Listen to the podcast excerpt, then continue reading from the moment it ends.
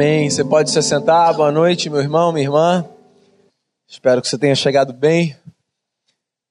Eu queria convidar você a acompanhar a leitura da palavra que será feita no Evangelho segundo Mateus, capítulo de número 26. Evangelho segundo Mateus, capítulo de número 26. Eu lerei a partir do verso 36. Diz assim a palavra: em seguida foi Jesus com eles a um lugar chamado Getsemane e disse a seus discípulos: Assentai-vos aqui enquanto eu vou ali orar. E levando consigo a Pedro e aos dois filhos de Zebedeu, começou a entristecer-se e a angustiar-se. Então lhes disse: A minha alma está profundamente triste até a morte, ficai aqui e vigiai comigo. Adiantando-se um pouco, prostrou-se sobre o seu rosto, orando e dizendo: Meu pai, se possível, Passe de mim este cálice. Todavia não seja como eu quero, sim como tu queres. E voltando para os discípulos, achou-os dormindo e disse a Pedro: Então, nem uma hora pudestes vós vigiar comigo. Vigiai e orai para que não entreis em tentação. O espírito, na verdade, está pronto, mas a carne é fraca. Tornando a retirar-se, orou de novo, dizendo: Meu pai, se não é possível passar de mim este cálice sem que eu o beba, faça-se a tua vontade. E voltando, achou-os outra vez dormindo, porque os seus olhos estavam pesados. Deixando-os novamente, foi orar pela terceira vez, repetindo as mesmas palavras. Então voltou para os discípulos e lhes disse: Ainda dormis e repousais? Eis que é chegada a hora e o filho do homem está sendo entregue nas mãos de pecadores.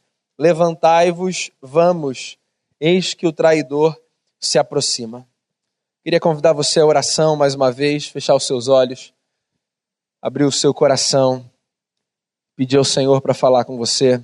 Senhor, que a tua palavra nesse momento encontre no nosso coração o espaço perfeito para frutificar.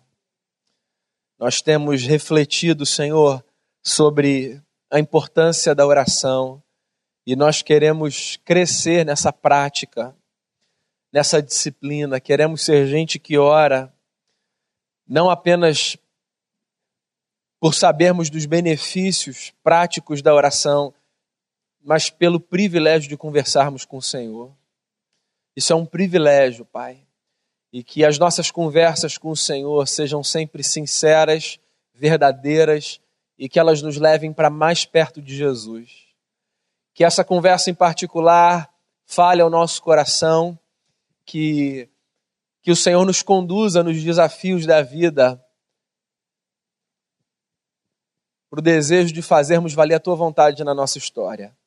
Eu peço que o Senhor nos fale, a nós que aqui estamos, a quem nos acompanha de casa, a quem ouvirá essa mensagem, que a tua palavra encontre solo fértil no nosso coração. Em nome de Jesus, com perdão dos nossos pecados. Amém. Jesus de Nazaré, o nosso mestre, o nosso Senhor, também experimentou dias difíceis.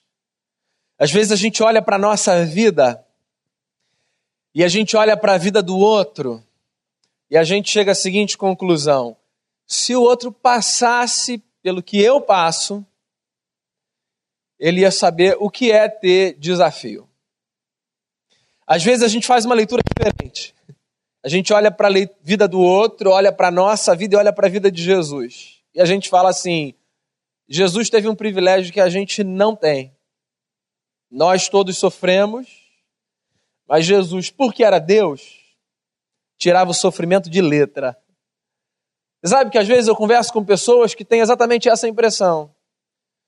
A impressão de que porque Jesus era Deus, essa é uma confissão nossa, né, nós cristãos, porque Jesus era Deus, Jesus não experimentava sofrimento da mesma forma que nós, que somos homens e mulheres, experimentamos. Quem pensa assim está profundamente enganado. A Bíblia narra Jesus não apenas como Deus que toma forma humana, mas também como homem que vive a humanidade na sua plenitude. Esse texto que eu li com vocês é, segundo os estudiosos, o texto que narra o dia de maior sofrimento da vida de Jesus, pelo menos no período do seu ministério. a Bíblia narra nos evangelhos alguns momentos da vida de Jesus. Você tem alguns relatos sobre o nascimento de Jesus, você tem pouquíssimas palavras sobre Jesus com aproximadamente 12 anos, entrando na vida adulta, no cenário contextual de um judeu, e você tem muitas palavras sobre Jesus no início do seu ministério como um mestre em Israel. Pois bem, de tudo que se tem registrado sobre Jesus, os estudiosos dizem que esse texto é o texto que descreve o dia mais angustiante da história do nosso Senhor. Daí você pode pensar, se você conhece um pouco da história de Jesus, faz sentido, porque algumas horas mais tarde, Jesus sofreria fisicamente um castigo que homem nenhum jamais sofreu nessa intensidade, alguns supõem. Não é por causa disso que esse dia é considerado como o dia mais difícil da história de Jesus. Quem diz que esse dia é o dia mais difícil da história de Jesus, diz que esse dia é o dia mais difícil da história de Jesus por causa do tamanho do sofrimento que ele carregou na alma. Eu não vou aqui diminuir a intensidade das feridas que a gente tem no corpo. Mas uma ferida no corpo, em tese, e sendo muito simplista, a gente resolve com medicação, com cirurgia. A minha pergunta é a seguinte: como é que a gente trata de ferida na alma?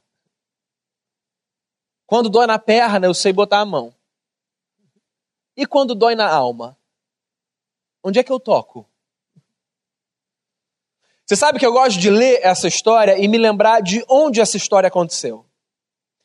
Essa história aconteceu num jardim em Jerusalém, que existe ainda hoje, chamado de Getsemane, ou Jardim das Oliveiras. Então, era um espaço de muitas árvores grandes, robustas. E eu não sei você, mas espaços com árvores geralmente são espaços pacificadores, né? A gente gosta desse ambiente, por exemplo, de verde, se não para viver, pelo menos para dar uma relaxada, uma desestressada. A natureza tem essa capacidade, né? De trazer um pouco de harmonia e de equilíbrio para a nossa alma quando a gente se vê muito esticado, muito tensionado muito cansado, muito estressado. Jesus estava num jardim com os seus amigos, com os seus amigos mais chegados. Mateus diz que eram Pedro e os filhos de Zebedeu. E é curioso que foi justamente num jardim, que para a gente é a representação máxima da tranquilidade e da paz, que Jesus experimentou angústia de morte. As palavras do evangelista são fortes. Ele diz assim, ó: Jesus estava triste até a morte. Você sabe no que eu penso quando eu leio essas palavras num cenário como o jardim do Getsemane? Eu penso em como, na verdade, é o estado interno da nossa alma que dita a beleza e a cor do mundo. Você pode estar no jardim mais belo. Se a tua alma estiver triste, angustiada e apertada. Toda a beleza do cenário que te cerca passa despercebida. O céu pode estar azul. Se dentro de você há aperto e dor e angústia e sofrimento, é possível que você veja tudo cinza. Se o dia te é difícil, opressor, violento na alma, é possível que você veja um arco-íris de forma monocromática. O estado da nossa alma que dá cor para o mundo. O estado da nossa alma que dá beleza para aquilo que nos cerca. É por isso que é tão importante, eu disse isso no domingo, você perguntar à sua alma, vez ou outra, e aí, como é que você está? O que é que te perturba? Como é que vão as coisas? É por isso que é tão importante você fazer o exercício de olhar para dentro, de refletir sobre a sua história, sobre os seus dilemas, sobre aquilo que te aflige. Jesus, meu amigo, não é apenas um sujeito que viveu entre os homens a plenitude da divindade. Jesus também é aquele que entre os homens viveu a humanidade na sua plenitude Isso significa que tudo aquilo que você experimenta é do conhecimento de Jesus. Não apenas por uma questão teórica e intelectual, mas por uma questão prática. Qual era a angústia de Jesus aqui? A angústia de Jesus aqui, nessa passagem, era muito clara. Jesus percebia um abismo que separava o desejo do seu coração da vontade de Deus. Se tem uma coisa impressionante em Jesus é o senso de missão que ele tinha, né? Jesus sempre viveu muito consciente do que ele havia vindo para fazer. Jesus nunca foi ingênuo quanto ao seu destino final. Ao longo do seu ministério, por exemplo, muitas vezes Jesus anunciou aos seus discípulos a cruz como seu destino final. Os discípulos, ora, não entenderam, ora, se recusaram a entender, mas Jesus mesmo tinha certeza de que o seu destino seria a cruz. Agora, isso não significa que Jesus encarava o sofrimento da cruz com facilidade. Porque ninguém em sã consciência encara sofrimento com facilidade. O sofrimento sempre nos é penoso. O sofrimento sempre nos é custoso em alguma medida. Então Jesus, mesmo sabendo que iria para a cruz, no jardim, num dia cinza, ainda que de céu azul, eu não sei, resolveu fazer uma oração. E a sua oração foi a seguinte: Pai, se possível, afasta de mim esse cálice. Ou seja, Jesus tinha consciência de que algo aconteceria, mas que esse algo não era do seu agrado do ponto de vista do prazer da experiência. E ele teve a coragem de fazer a Deus a sincera oração, que é a oração que se dá o direito de expressar ao Eterno aquilo que o Eterno sabe, mas que às vezes a gente tem vergonha de falar. Não sei como é que você encara a oração.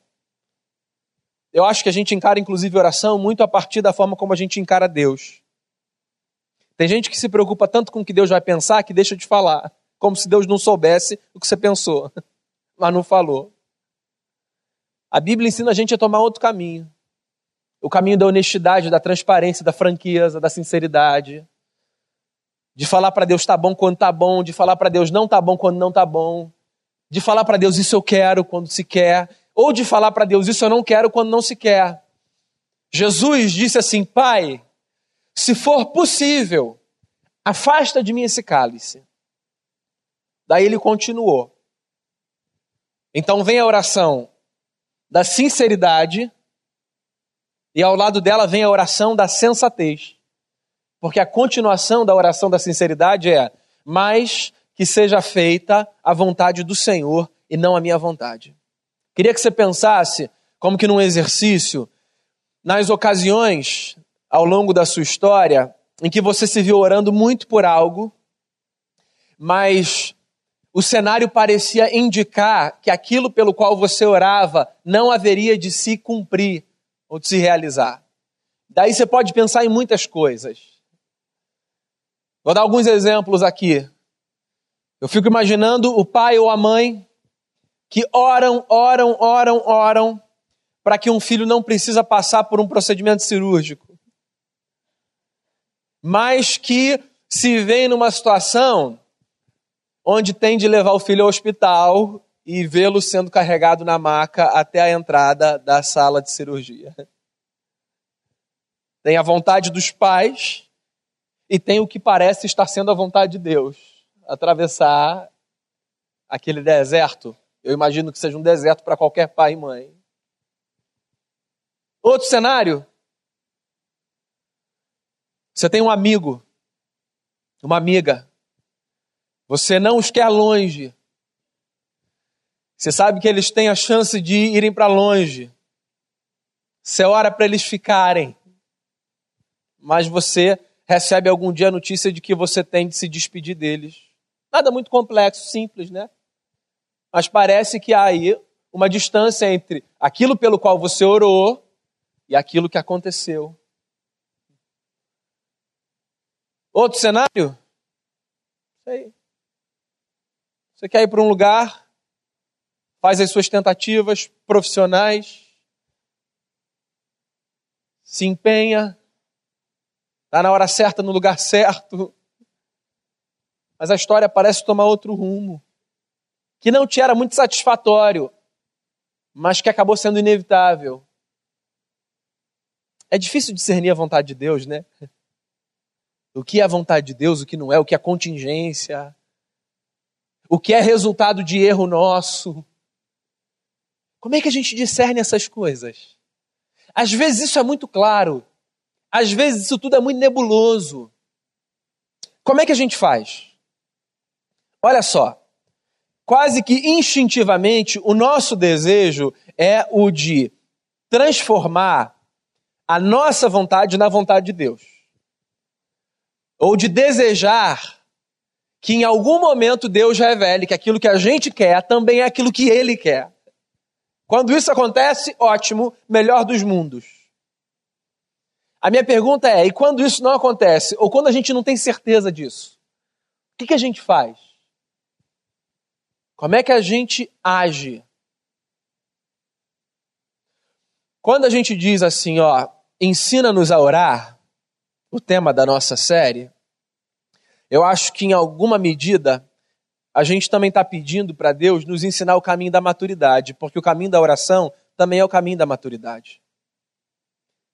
E nesse texto em especial, me parece que Jesus está dizendo que quando há uma distância que separa o desejo do meu coração do que parece ser a vontade de Deus, o melhor que eu devo fazer é sujeitar o desejo do meu coração à vontade de Deus. Porque a Bíblia ensina para gente, no caminho da maturidade, um princípio como um princípio basilar para a construção da história. O princípio da obediência. Pai, se possível, afasta de mim esse cálice. No entanto, que seja feita a tua vontade e não a minha.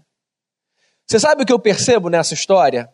Um Jesus muito mais seguro de enfrentar uma história que ele sabe estar sendo escrita por Deus do que em tentar modificar o cenário para que o cenário seja aprazível ao seu coração. Às vezes a gente não tem muita consciência de quem está desenhando o cenário, né? Tem coisas para a gente que são muito claras e fáceis de serem identificadas como coisas divinas que estão acontecendo. Às vezes há coisas que parecem que são armadilhas das trevas. Às vezes há coisas que claramente são resultado de erros nossos. Como é que a gente faz para a gente se movimentar? Para a gente dar passos? Queria dar algum conselho a você, ou alguns conselhos a você. Primeiro, seja qual for o desfecho do cenário, caminhe sempre em harmonia com os valores que você tem. Porque eu não acredito que a vontade de Deus, em algum momento, nos empurre para longe dos valores do Evangelho que devem nortear a nossa vida em qualquer circunstância. Não acho que Deus queira, em nenhuma ocasião e em nenhum momento, que a nossa jornada passe por negociação de valores que são fundamentais para a gente construir a história. Então, quando você estiver na dúvida, num cenário nebuloso, sem saber qual é a vontade de Deus, viva em obediência. E o que significa viver em obediência? aceitar o fatalismo das circunstâncias? Não. Viver em obediência significa continuar caminhando até o fim, em sujeição aos princípios do Evangelho. Porque às vezes as circunstâncias nos serão muito tentadoras. E às vezes nós teremos, aspas, muitas justificativas para mudarmos a nossa forma de agir, e inclusive traremos Deus para essa história dizendo assim: não, não, está muito claro que Deus quer que eu não haja desse jeito, pelo menos nesse momento específico. Deus sempre quer que a gente age em consonância com os valores do Evangelho. Os valores do Evangelho são o nosso norte ponto, isso é inegociável na nossa caminhada. Nem sempre a gente vai acertar, mas assim, eles devem nos nortear. Não existe absolutamente nenhum dia da sua história, como não existe absolutamente nenhum dia da minha história, para o qual os valores do Evangelho nos sejam dispensáveis. Nos dias fáceis e nos dias difíceis, estando você bem ou estando você mal, por uma questão de sensatez, de saúde emocional, espiritual e física. Guarde os valores do Evangelho com você e viva a partir deles. Você quer outro conselho para você tentar discernir a vontade de Deus? Aquiete o seu coração. Não mantenha a sua alma agitada, inquieta. Você sabe o que eu acho bonito nesse texto? É que Jesus chama os seus amigos e diz assim: ó, venham para cá comigo, eu preciso de vocês. Se você olhar o texto todo, os versos que antecedem os versos que eu li, você vai perceber um movimento muito bacana, que é o seguinte: Jesus está com um grupão de discípulos, porque a essa altura do campeonato Jesus não andava mais sozinho. Daí, ele se movimenta com um grupo menor de discípulos. Daí ele se movimenta com três, que eram os maiores amigos. Daí ele se movimenta sozinho. Essa direção da multidão para a solitude é a direção do aquietamento da alma. Porque no meio da multidão eu não consigo ficar com a minha alma quieta. No meio da multidão eu não consigo olhar para dentro. No meio da multidão eu me escondo. No meio da multidão é muito grito. No meio da multidão é muito palpite. Às vezes eu preciso dar um passo com menos gente. O barulho diminui. A concentração aumenta. Às vezes eu preciso dar mais um passo só com os mais chegados. Gente que conhece a minha alma. Gente que, é, que tem condição de olhar para mim e me dizer, Daniel, mentira, você não está bem, o que está acontecendo? Gente que olha nos meus olhos e lê metade do meu discurso. E às vezes eu preciso dar mais um passo e fazer o que a gente não suporta fazer. Ouvir Deus no silêncio. Respirar. Fechar o olho. Ver o que Deus fala. Como Deus fala. Eu citei isso domingo de manhã. Queria repetir uma frase de um teólogo pentecostal chamado A.W. Tozer. Ele diz assim: um cristão com a Bíblia aberta em uma de suas mãos e uma caneta, um papel na outra, tem diante de si todo o poder do mundo. Acho que o que ele estava querendo dizer é o seguinte: a gente não tem noção do que Deus pode falar ao nosso coração quando a gente abre a Bíblia para ler despretensiosamente, pega uma caneta e anota as impressões que a gente tem das leituras que a gente faz desse livro maravilhoso que muda a nossa vida todos os dias. Você quer ouvir a vontade de Deus, a voz de Deus, discernir a vontade de Deus? Saia do meio da multidão. Venha para um grupo menor. Ande só com os mais chegados. E tire um tempo para ouvir a sua alma. Terceiro conselho que eu te dou. Você quer ouvir a voz de Deus? Não fique tão focado no cálice amargo que você tem diante de você mas preste atenção nas mãos que seguram esse cálice e que o entregam a você. Você sabe por que, que Cristo bebeu o cálice amargo? Porque ele recebeu das mãos do Pai. E quem sabe o tipo de Pai que Deus é, toma o cálice que for, quando ele vem na nossa direção, sustentado pelas mãos do Eterno sei se disseram para você que viver com Deus é uma aventura fácil. Viver com Deus é uma aventura linda, o que não necessariamente significa uma aventura fácil. Qual é o meu conselho para você nessa noite? Desejosos que somos de discernir a vontade de Deus para a nossa vida. Se Deus fizer aquilo que você deseja na sua história, que bom. Se o que você deseja ainda não aconteceu, ore. Viva a partir dos seus valores. Lute com ética, com decência e com fidelidade ao Evangelho. Se um desfecho diferente do que você deseja se desdobrar, lembre-se de uma coisa: por mais caótico que seja o cenário político, econômico e social do nosso país, por mais triste que seja um mundo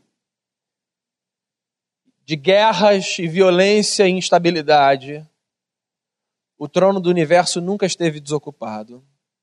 Existe um Deus que sustenta a história, que cuida de mim e de você, e que dos céus percebe as coisas de uma perspectiva completamente diferente.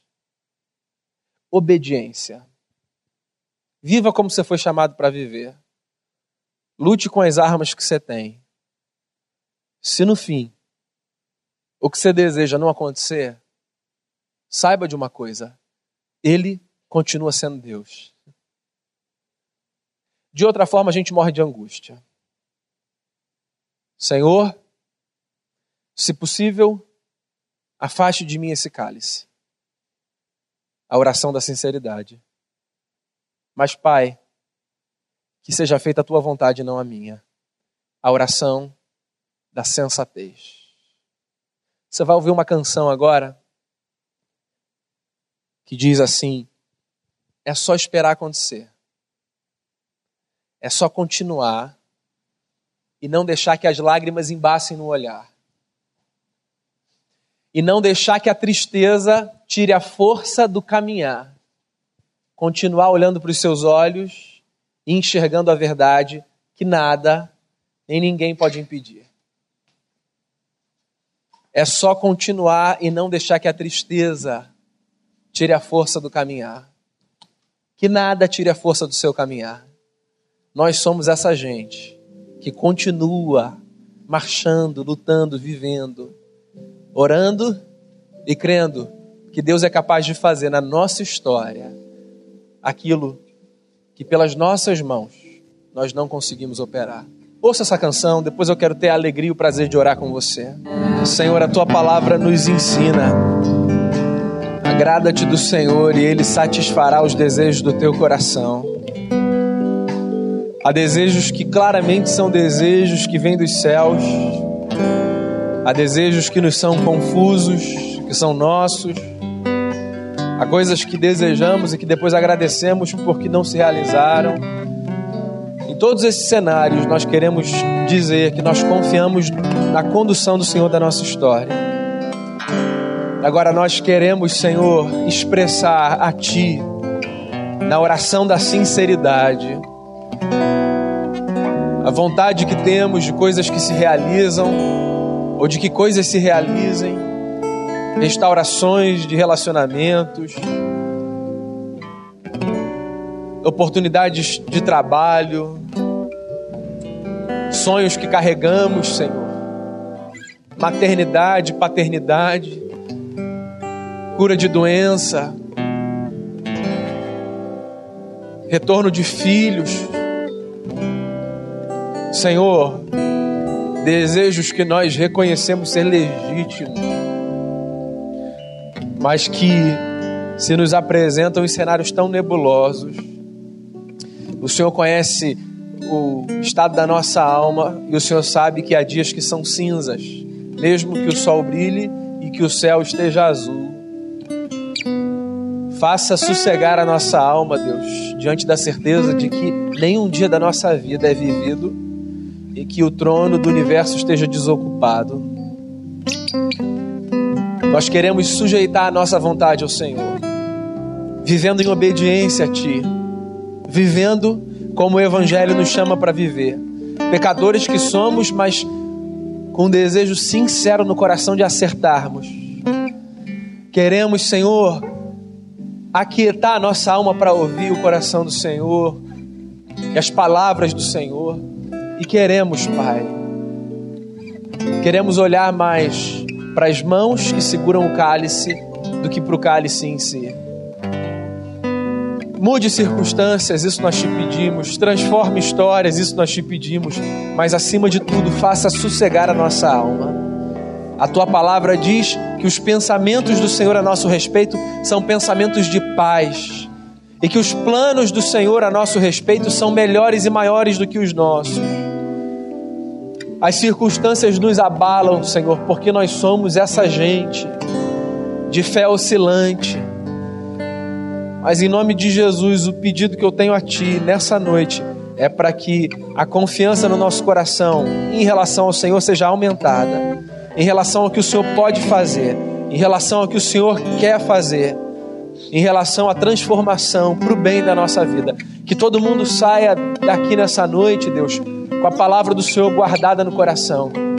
E que as palavras do apóstolo nos lembrem Todas as coisas cooperam para o bem daqueles que amam a Deus, daqueles que são chamados segundo o seu propósito. Não há nada, nem o pior dia da nossa história, que não contribua para que o propósito da formação do caráter de Jesus na nossa vida se cumpra. Então, faz todo mundo sair daqui em paz, continuando a caminhar no Evangelho e esperando o tempo do Senhor.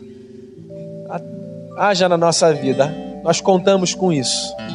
Agradeço ao Senhor por essa noite, por cada vida aqui presente, por quem nos acompanha de casa. Peço que o Senhor leve todo mundo em paz e segurança, que todo mundo volte bem para casa, guardado pelos anjos do Senhor, e que a vida de Jesus na nossa vida seja aquilo que dê ânimo e alegria à nossa alma. Te agradeço por essa noite e peço que o Senhor nos leve em paz e segurança, em nome de Jesus. Amém.